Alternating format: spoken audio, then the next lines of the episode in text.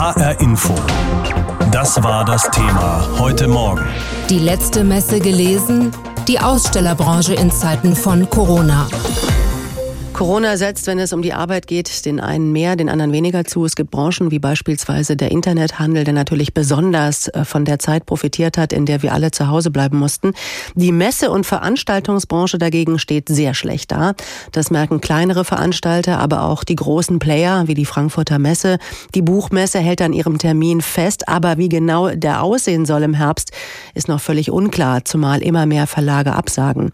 Jutta Nieswand hat in Erfahrung gebracht, wie sehr die Messebranche in Hessen von der Corona-Krise betroffen ist und auch, wie vielleicht die Messe von morgen aussehen könnte. Leere Messehallen, keine Umsätze und trotzdem Kosten. Das ist das Bild, das viele Messen gerade bieten. Trotz allem hat es nicht jeden gleich hart getroffen. Die Messe Offenbach scheint noch mit dem blauen Auge davon gekommen zu sein. Ihr Chef Arndt Hinrich Kappe erzählt. Wir haben also relativ Glück gehabt, weil wir die letzte Messe waren im März, die noch stattgefunden hat, hatten im Sommer alle Veranstaltungen eben in den Herbst verschieben können. Anfang September September soll die ILM starten, die internationale Lederwarenmesse. Aufgrund der Corona-bedingten Reisebeschränkungen zeichnet sich aber jetzt schon ab, dass nicht wie sonst Besucher aus 65 und Aussteller aus 30 Ländern kommen werden. Die ILM wird natürlich lange nicht so frequentiert sein wie die vorherigen.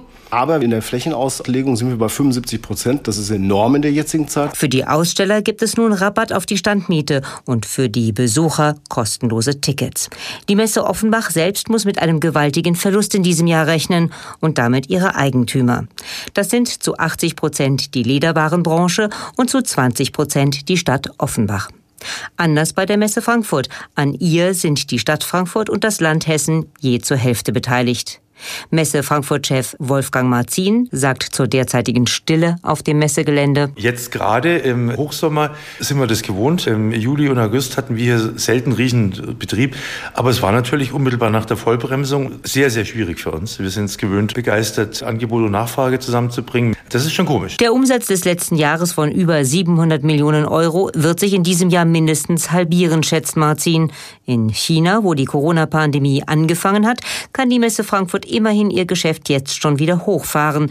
In Frankfurt wird es im Oktober die Buchmesse sein, die auch hier die Messen wieder zum Leben erwecken soll. Das wird natürlich am Anfang anders, ganz klar. Wir werden weniger Besucher sehen, wir werden weniger Fläche sehen, wir werden nicht mehr die Welt, wie wir es seit Jahrzehnten gewohnt sind, zu Gast haben, sondern wir werden uns wieder langsam nach oben arbeiten müssen. Über 40 Messen hat die Messe Frankfurt weltweit absagen oder verschieben müssen. In Frankfurt waren es unter anderem die Light Building, die Tendenze und die Automechaniker. Und das hat Folgen für Branchen, die von Messen profitieren, wie die Hotellerie, Gastronomie und vor allem der Messebau. Laut IFO-Institut hängen 33.000 Arbeitsplätze in Hessen von der Messe Frankfurt ab.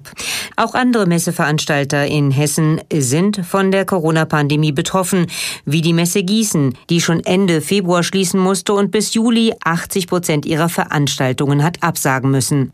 Für die Firma Movio, die das Messecenter Rhein-Main in Wallau betreibt, ist das Geschäft im März komplett zum Erliegen gekommen.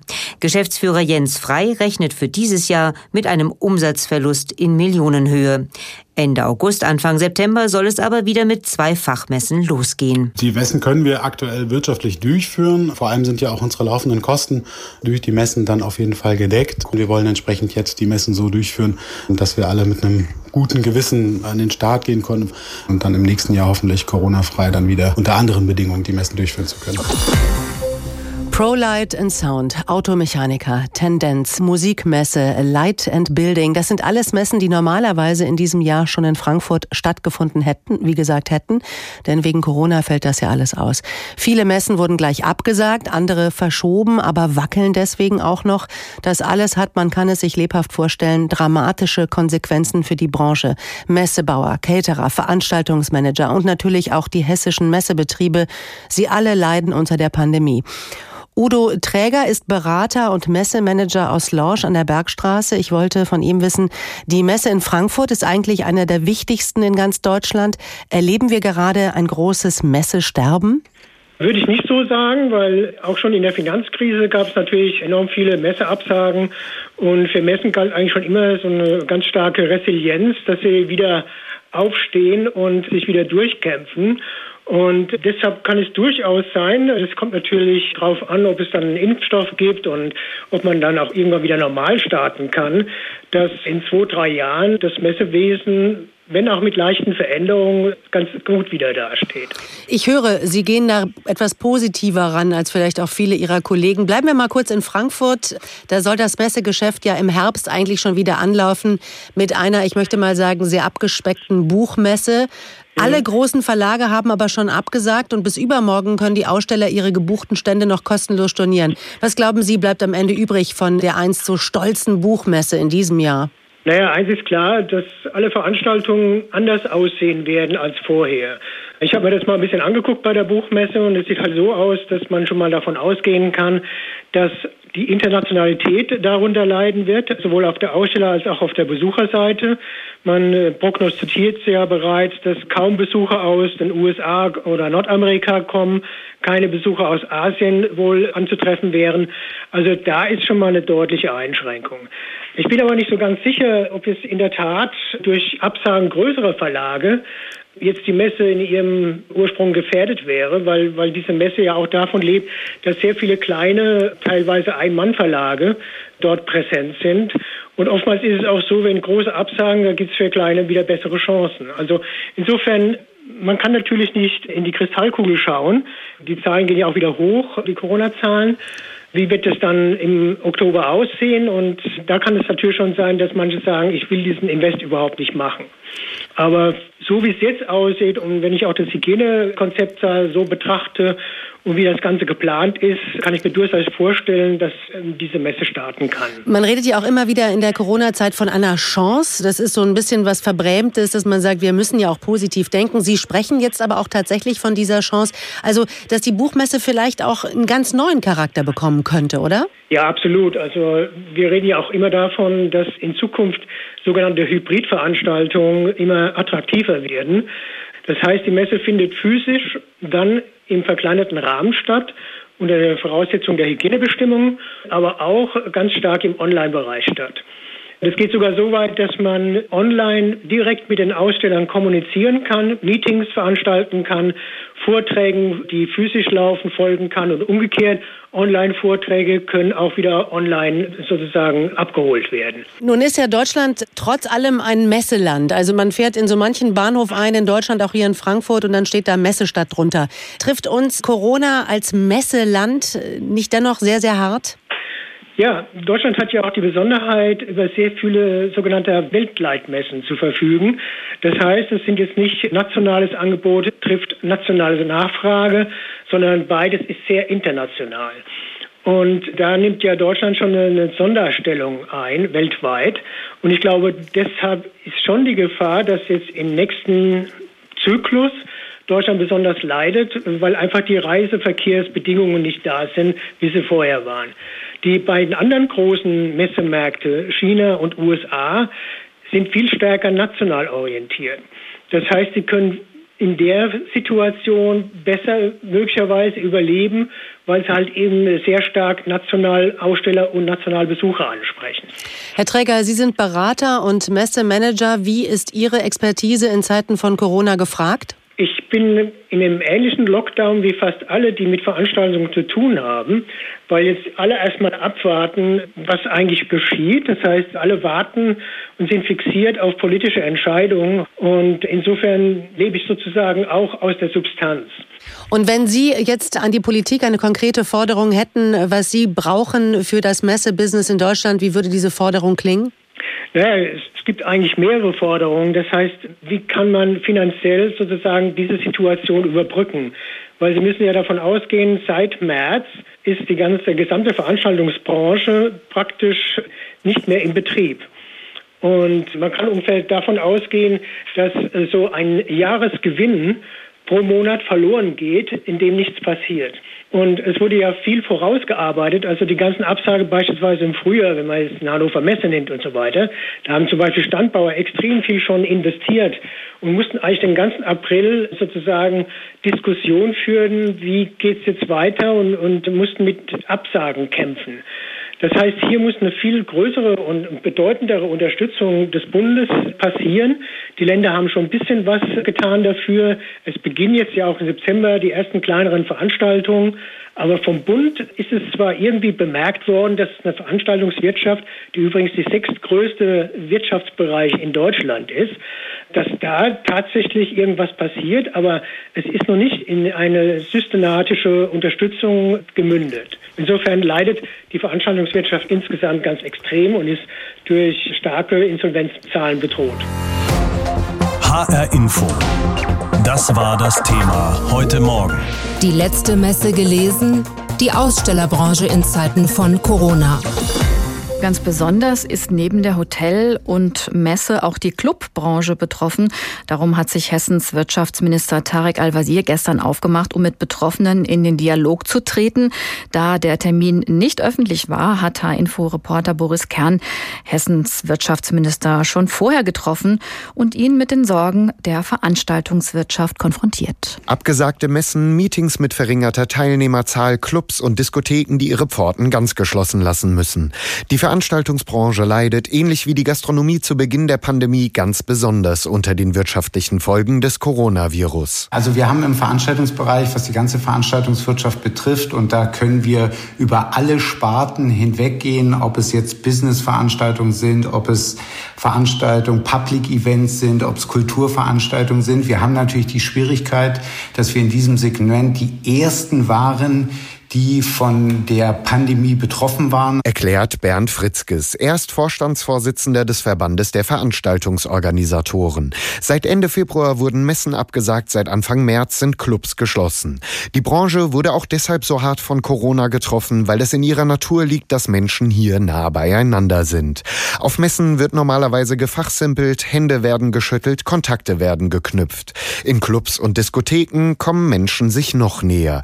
Atamassias betreibt Betreiber des Offenbacher Techno-Clubs Robert Johnson hat erst einmal vollstes Verständnis für alle getroffenen Maßnahmen zur Bekämpfung des Coronavirus. Wir wollen natürlich nicht irgendwelche äh, Superspreader werden und wir wollen natürlich auch safe sein. Safety first. Der Clubbetreiber und DJ weiß aber auch, was die Menschen nachts in die Clubs treibt. Wir wollen aber auch natürlich ein Club sein, der Club bleibt und auch ganz normal ein Club ist. Nicht mit Gasmaske oder auch mit äh, irgendwelchen äh, merkwürdigen Voruntersuchungen. Das geht nicht. Also wenn, dann muss für uns 100% Clubkultur gewährleistet sein. Das heißt, reinkommen, schwitzen, tanzen, miteinander reden und knutschen. Und da liegt eines der Hauptprobleme der Branche. Wie lassen sich Veranstaltungen umsetzen, wenn genau diese Nähe die größte Gefahr birgt? Die Forderung der Veranstalter an die Politik ist deshalb recht simpel. Einfach finanzielle Unterstützung.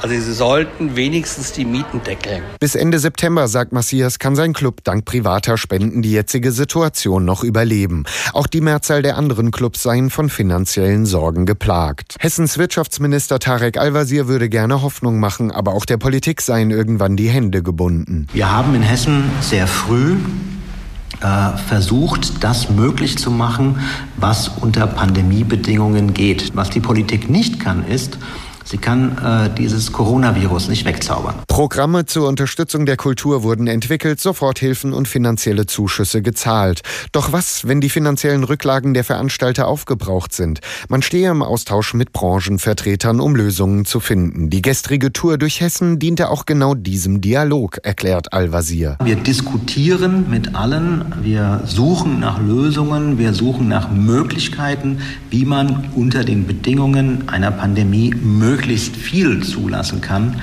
Aber alles geht halt momentan nicht. Dafür brauchen wir erst einen Impfstoff. Konkrete Hilfen wie die Kurzarbeitergeldregel gelten aber auch weiterhin für die Veranstaltungswirtschaft, versichert Hessens Wirtschaftsminister. Mehr als das und den ständigen Austausch mit der Veranstaltungsbranche könne er aber nicht versprechen. Was wir alle noch nicht wieder können, ist auf Konzerte gehen zum Beispiel oder eben auf eine Messe gehen. Keiner weiß, was mit der Buchmesse beispielsweise im Oktober wird. So manches Festival ist schon ausgefallen, Weinfeste, Weihnachtsmärkte. Wir wissen es nicht, wie es weitergeht. Wenn das schon schlimm bis ärgerlich für uns Besucher ist, wie muss das für diejenigen sein, deren Existenz davon abhängt? Sarah Stücker ist studierte Eventmanagerin und Mitunternehmerin eines Unternehmens für Veranstaltungstechnik in Bielefeld. Das hat sie zusammen mit ihrem Mann. Ich habe sie gefragt, sie versorgen unter anderem auch Feste, Festivals, Konzerte mit Lichtern, Projektoren, Nebelmaschinen, so Dinge. Normalerweise ist diese Zeit im Sommer ihre Zeit. Dann touren Sie mit Ihrem Equipment durch die Republik. Wie sieht es momentan aus in Ihrem Terminkalender? Also es gibt ähm, Anfragen, die fürs nächste Jahr jetzt gestellt werden. Da merkt man jetzt aktuell einen leichten Anstieg, aber das sind Anfragen für nächstes Jahr irgendwann März, April, Mai und weit darüber hinaus. Ähm, das, was aktuell passiert, ist wirklich mal äh, für eine Familienfeier XY eine Bubble-Maschine verleihen oder ein Ventilator, weil es jetzt so warm ist. Aber ja, eigentlich äh, müsste man, wenn man es rein rechnerisch sieht, äh, auch da sagen, das lohnt sich nicht, dass der Chef dafür extra in die Firma fährt, um einen Ventilator rauszugeben. Ja, vor allen Dingen, wenn man weiß, dass sie normalerweise Events stemmen zwischen 10.000 und 80.000 Menschen, ne? Genau, genau. Also ähm, es gibt ähm, schon Veranstalter. Man muss ja jetzt sagen, wir sind ja als technischer Dienstleister noch hinter dem Veranstalter. Also wir werden ja von Veranstaltern dazu gebucht. Und wenn die natürlich nicht in die Planung gehen, weil die einfach sagen, es rentiert sich nicht, weil die Leute einfach zu viel Angst haben, also lassen wir es lieber ganz sein und Personenzahlen bis 150 sind erlaubt. Ja, das sind dann eben halt wirklich Hochzeiten in kleinem Umfang oder Geburtstage, aber die mieten eben halt nicht äh, unser Equipment dazu, weil das ist so speziell, ähm, dass es immer quasi das Sahnehäubchen einer Veranstaltung ist, ja. wenn ich das mal so ausdrücken darf. Und da passiert einfach im Moment einfach wirklich gar nichts. Jetzt haben Sie keine Kunden, kaum Aufträge und die sind kaum der Rede wert. Das reicht nicht zum Leben oder zum Sterben. Was bedeutet das alles für Ihren Mann und Sie? Ihnen gehört ja diese Agentur. Ähm, bei uns ist es im Moment tatsächlich so, dass wir von meinem Kurzarbeitergeld leben müssen. Äh, was natürlich utopisch ist, weil wir aufgrund unserer Arbeit ähm, in der Vergangenheit eine ganz andere Grundlage geschaffen haben. Wir haben uns vor zwei Jahren ein Haus gekauft, haben das viel in Eigenregie renoviert. Ähm, rückblickend hätten, wäre das zu der Corona-Zeit gewesen, äh, hätten wir diesen Vertrag niemals unterschrieben, weil jetzt haben wir wirklich Sorge, dass wir das hier alles wieder aufgeben müssen weil Matthias bekommt als Inhaber ähm, des Geschäfts ähm, keinerlei Leistung, also wirklich nichts. Er bekommt nicht mal ALG 2. Und ähm, ja, wir versuchen jetzt einfach irgendwie, äh, also ich zumindest, weil ich kann aus der Firma aussteigen, ähm, bin im Moment dabei, mich anderweitig zu bewerben. Und da ist es mir auch ganz egal, was es ist. Hauptsache, es bringt äh, Geld in unsere Familie. Ja. Haben Sie, haben Sie noch äh, Mitarbeiter, die auch noch an Ihnen dranhängen? Ja, wir haben noch neun weitere Mitarbeiter. Kriegen die Kurzarbeit gerade? Ja, wir sind, wir sind alle zu 100 Prozent in Kurzarbeit bis eben halt auf ich. Ich bin ab und zu mal ein paar Stunden im Büro, um mich halt um diese ganzen Anträge und auch um die Abrechnung der Kurzarbeit ja, zu kümmern. Und auch das nimmt äh, Nerven in Anspruch. Ja, man hört es Ihnen an, Frau Stücker, dass das ist wirklich, dass Sie schwer durchatmen müssen, wenn Sie uns das hier erzählen. Ähm, ich nehme an, die Situation ist unheimlich belastend. Ja.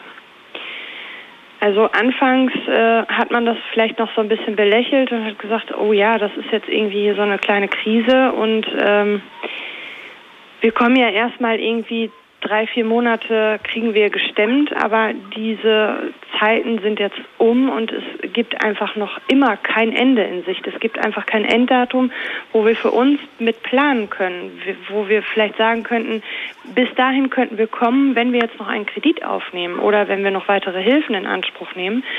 Aber äh, selbst das ist ja völlig ins Schwarze reingedacht. Ja. Wenn Sie, wenn Sie sagen, äh, Sie, Sie haben sich auch anderweitig umgeschaut auf dem Arbeitsmarkt, was für Jobs machen Sie oder wo wollen Sie arbeiten?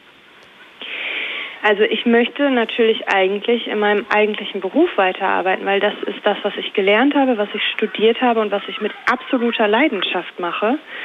Und ich bin jetzt die ersten Monate von März bis Juni auf dem Spargelhof nebenbei arbeiten gegangen und ähm, werde jetzt äh, ab kommendem Monat anfangen, ähm, im Vertrieb zu arbeiten für ein Start-up. Das ist aber auch nur ein 450 Euro Basisjob. Ich habe mich auf verschiedenste Stellen beworben, äh, als Filialleitung einer Lebensmittelkette, äh, als Logistikleitung äh, bei der Abfallentsorgung hier in der Stadt. Also wirklich von bis alles. Nur muss ich da jetzt einfach gucken, was entspricht meinen Anforderungen, weil Eventmanagement ist schon sehr speziell. Wenn ich eine Bewerbung rausschicke, dann ist das irgendwie ja schon ein bisschen BWL und VWL und auch Management und Marketing. Aber da gibt es dann eben halt wieder ähm, Personen, die natürlich extrem ähm, andere oder bessere Qualifikationen haben und damit vielleicht auch eher genommen werden. Ähm, das ist tatsächlich auch hier gar nicht so einfach, überhaupt erstmal irgendwo anders reinzukommen. Und da wird es uns allen so gehen. HR Info. Das Thema. Wer es hört, hat mehr zu sagen.